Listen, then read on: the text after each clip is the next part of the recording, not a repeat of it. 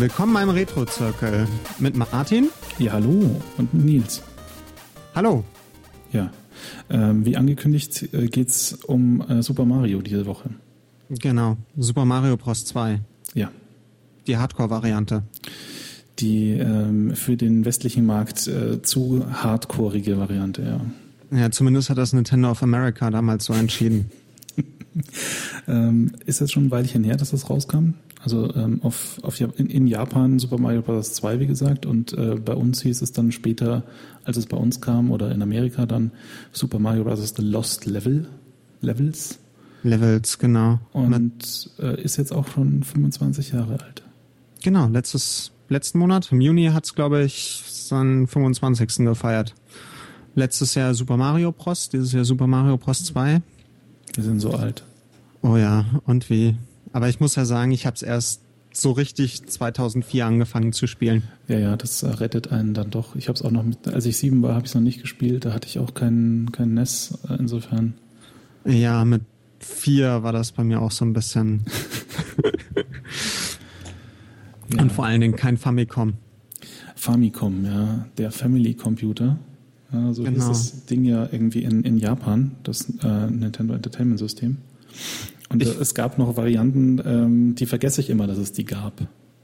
Du meinst diesen Roboter? Nein, äh, so dieses Disk-System, das verdränge ich immer komplett. Ach so, ja. Naja, das ist ja 1986 dann auch erst gekommen hm. und ist ja hier nie erschienen. Ja. Obwohl, naja, obwohl das, was ich darüber gelesen habe, soll es ja auch nicht so der Megabringer gewesen sein. Weil die Disketten wohl relativ schnell über den Jordan sind. Ja, das waren äh, ganz seltsame, irgendwie so 2,8 Zoll mal 3 Zoll Disketten. Ähm, kann man sich ja. in der Wikipedia auch angucken. Also äh, alle bunt und ähm, ja. Gelb war scheinbar die dominante Farbe. Also ja, sie haben. Ich glaube auch blau, wie es aussieht. Ja, ja, aber sie haben ähm, 2004 hat halt Nintendo ähm, so Mini-Famicom-Editionen vom äh, Game Boy Advance rausgebracht. Das haben mhm. sie auch in Deutschland gemacht mit dem NES. Der sah ein in Deutschland porthässlich aus. Hm. So mit grau und komischer Musterung und der japanische ist halt in diesen Famicom-Farben, was so ein Rot und so ein, naja, weiß-beige irgendwie ist. Mhm. Und ähm, die Module waren ja dann, die, die Famicom, die Spiele, die sie portiert haben fürs vom Famicom, waren halt bei den Modulen auch dieses Rot-Weiß und bei den Diskettenspielen waren sie alle gelb. Okay, verstehe. Also zumindest die, die ich gekauft habe. Aber ich denke mal, ich glaube, die Verpackungen waren dann auch alle gelb. Hm. Aber Super Mario Bros. 2 kam dann in der Tat als erstes für dieses Famicom Disk System. Ja, 1986 und später dann ja für Super Nintendo im Super Mario All-Stars. Genau, so ein bisschen aufgehübscht mit hübscherer Grafik und äh, leicht, äh, bisschen leichterer Sprungdynamik. Zumindest hat man den Eindruck. Ich weiß nicht, ob es dir auch so ging. Ja, also ich habe dieses Spiel gespielt und dachte so, ui, man merkt einen Unterschied. Und es sind wohl, später sind teilweise auch Sprünge verkürzt worden. Hm. Wodurch es halt nochmal ein bisschen einfacher wird. Ja, und dann irgendwie Game Boy Color, Game Boy Advanced und äh, Virtual Konsole dann irgendwie eben dann auch noch äh, als Release-Plattform ähm, auf der Virtual Console wurde, glaube ich, die NES-Version released, wenn ich mich richtig erinnere. Aber mit Speicherfunktion. Mit Speicherfunktion und dann gab es für die Wii nochmal extra irgendwie auch ähm, zum 25. Geburtstag äh, Mario Brothers All Stars, oder? Wenn ich das richtig. Ir irgendwie so, ja. Ich habe ja. keine Wii. Ich habe halt Selber habe ich die Game Boy Advance Fassung und die ist ohne Speicherfunktion. Das ist wirklich so die Hardcore-Variante. Das ist aber bitter. Das Coole ist, wenn man, oh Gott, ich glaube, es ist Select drückt, beim Starten des Spiels kriegt man sogar den Ladebildschirm vom Famicom Disk System. Also wirklich eine 1 zu 1 Emulation. Ja, genau. Also es ist richtig schick. Und das hat man auch bei den anderen. Also ich, oh Gott, was habe ich denn? Ich habe Zelda 2 mir noch gekauft. Zelda 1 hatten sie für die, die Modulvariante rausgebracht. Und Metroid hatte ich mir nur nicht geholt weil ich Zero Mission mir geholt habe und man es sich da ja freispielen kann. Mhm. Das Original Metroid. Und yep.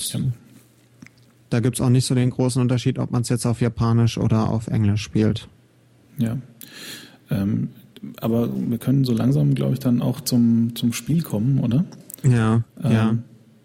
Es ist, also mein Eindruck, es ist einfach grottenschwer.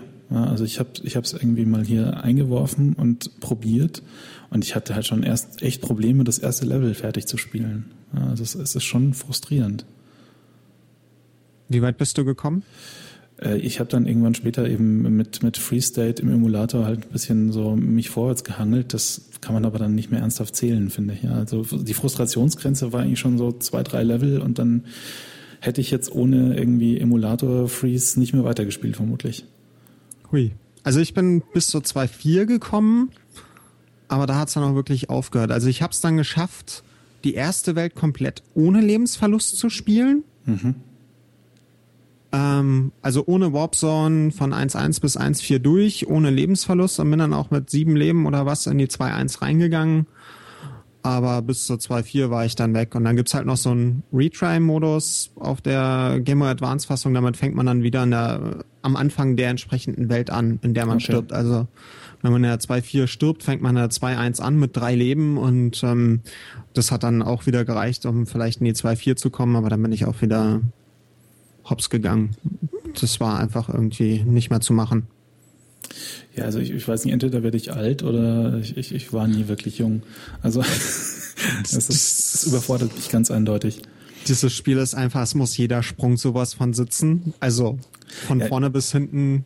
Ich habe mir dann auch so Speedruns und halt äh, so, so Style-Runs irgendwie auch angeguckt auf YouTube von Super Mario Bros. 2 und das ist halt wirklich, also da wird halt so auf einen halben Pixel genau gesprungen und muss auch, weil sonst kommt man da nicht durch. Aber das sind ja alles dann ähm, enhanced. Also, also die teilweise. Also es gibt auch Leute, die behaupten, sie hätten da jetzt nicht irgendwie im Emulator gedreht. Ähm, okay. Aber ja, es, es also schon mit normal.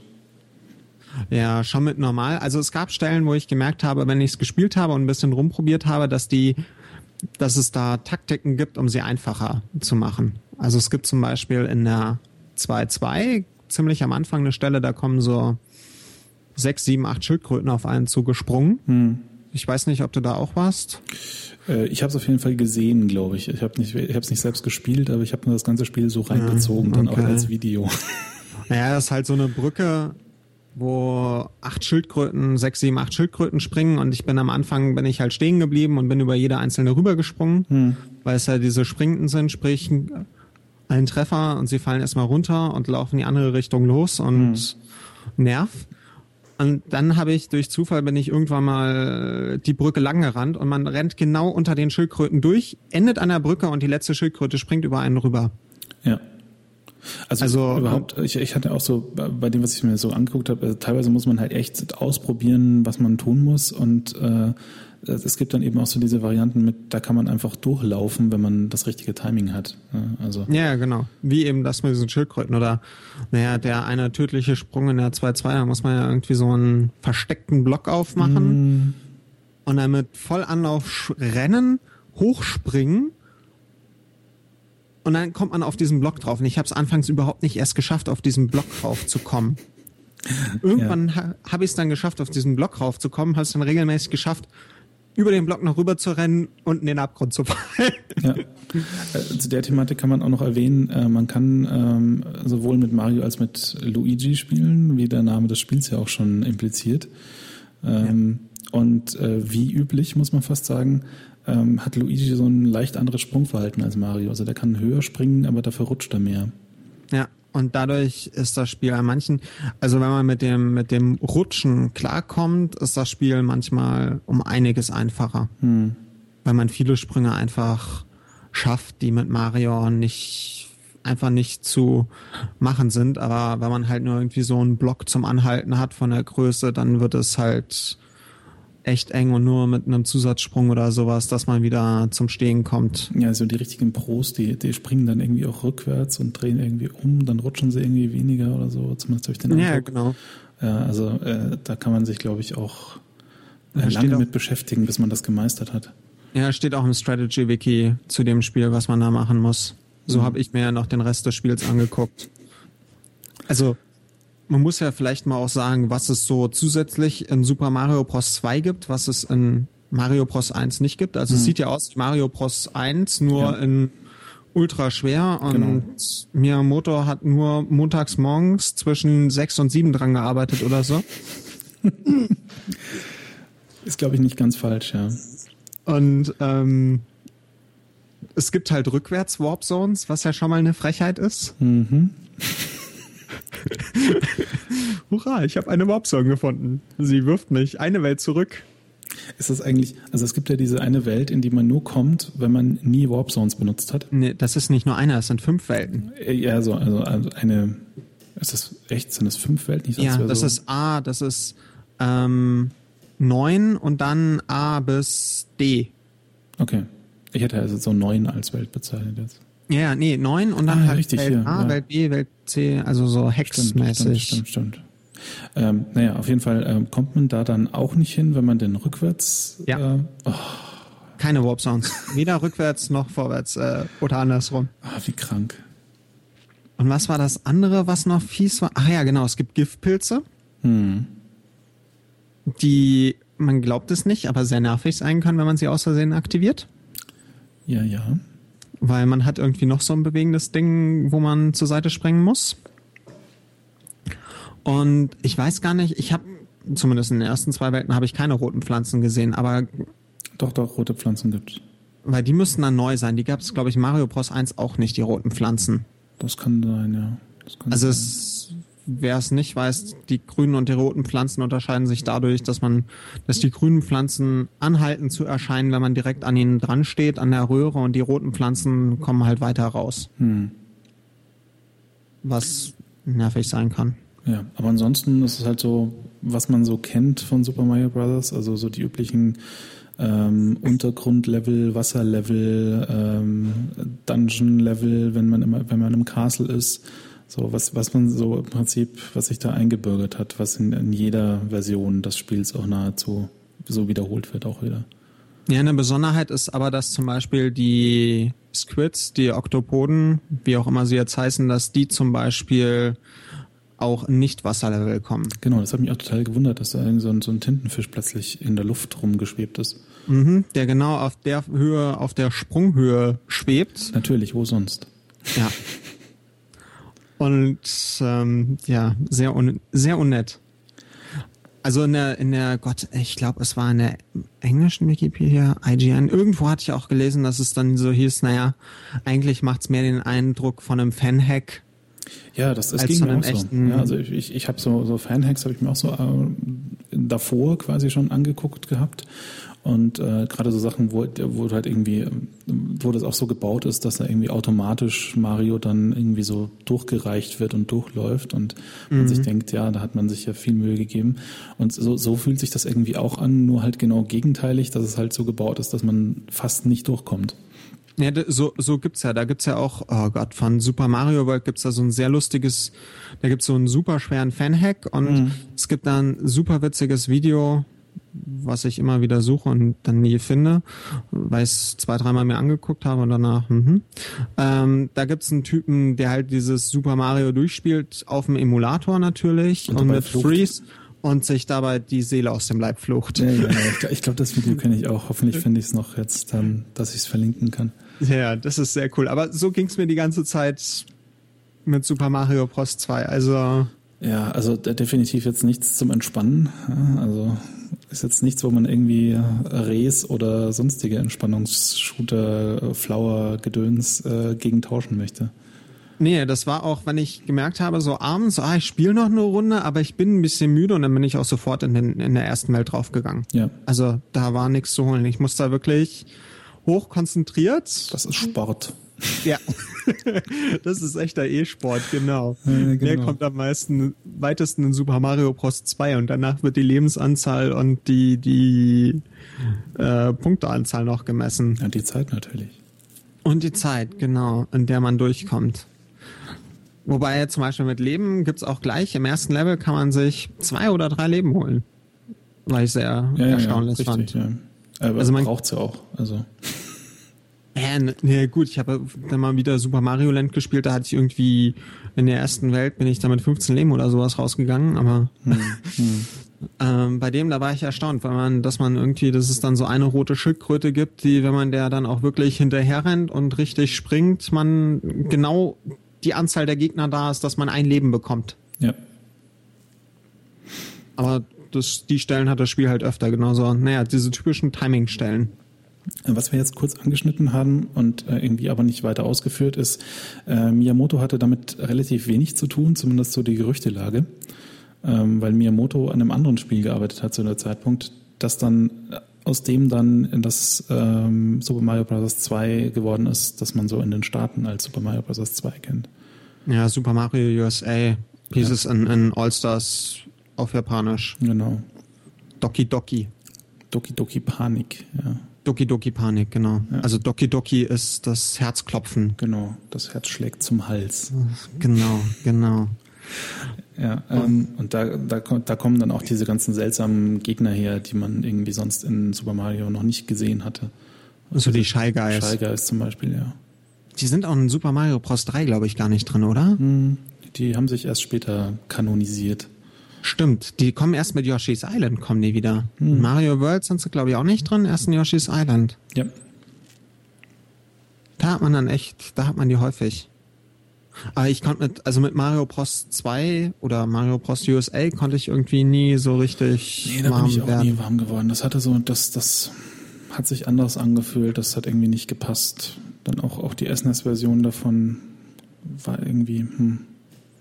Ja, obwohl es da ja immer das lustige Gerücht, äh, das lustige Hin und Her gab, ob der erste Endgegner jetzt eine Transvestite ist oder nicht. Ganz wichtig, ja. Birdo, ja, glaube ich, oder? Ja, und Birdo, ja genau, er heißt Birdo, aber irgendwo steht, dass es eine Frau sein soll. Mhm. Ja, also ja, weiß nicht, ob man das jetzt, ob das jetzt an der Stelle das Wichtigste ist an dem Spiel. ja, das ist irgendwie, es ist seltsam. Vor allen Dingen, man hat keinen Bowser und also man merkt überall, dass es kein echtes Mario ist, hm. sondern nur geskinnt, weil es gibt, glaube ich, den Pilz und die vier Charaktere. Das stimmt. Äh, ich glaube, es war aber unterm Strich dann auch eine, eine richtige Entscheidung von, äh, äh, von Nintendo of America, eben da dieses, dieses, also dass, dass sie die Lost Levels nicht rausgebracht haben oder halt Super Mario Bros. 2 nicht rausgebracht haben. Ja, ich hatte, ich hatte gelesen, dass wohl der Grund war, dass sie halt zum einen gesagt haben, dass die Lost Levels zu sehr Teil 1 ähneln. Mhm. Und zum anderen, dass sie ähm, äh, dass es halt zu schwer ist. Was übrigens, genau.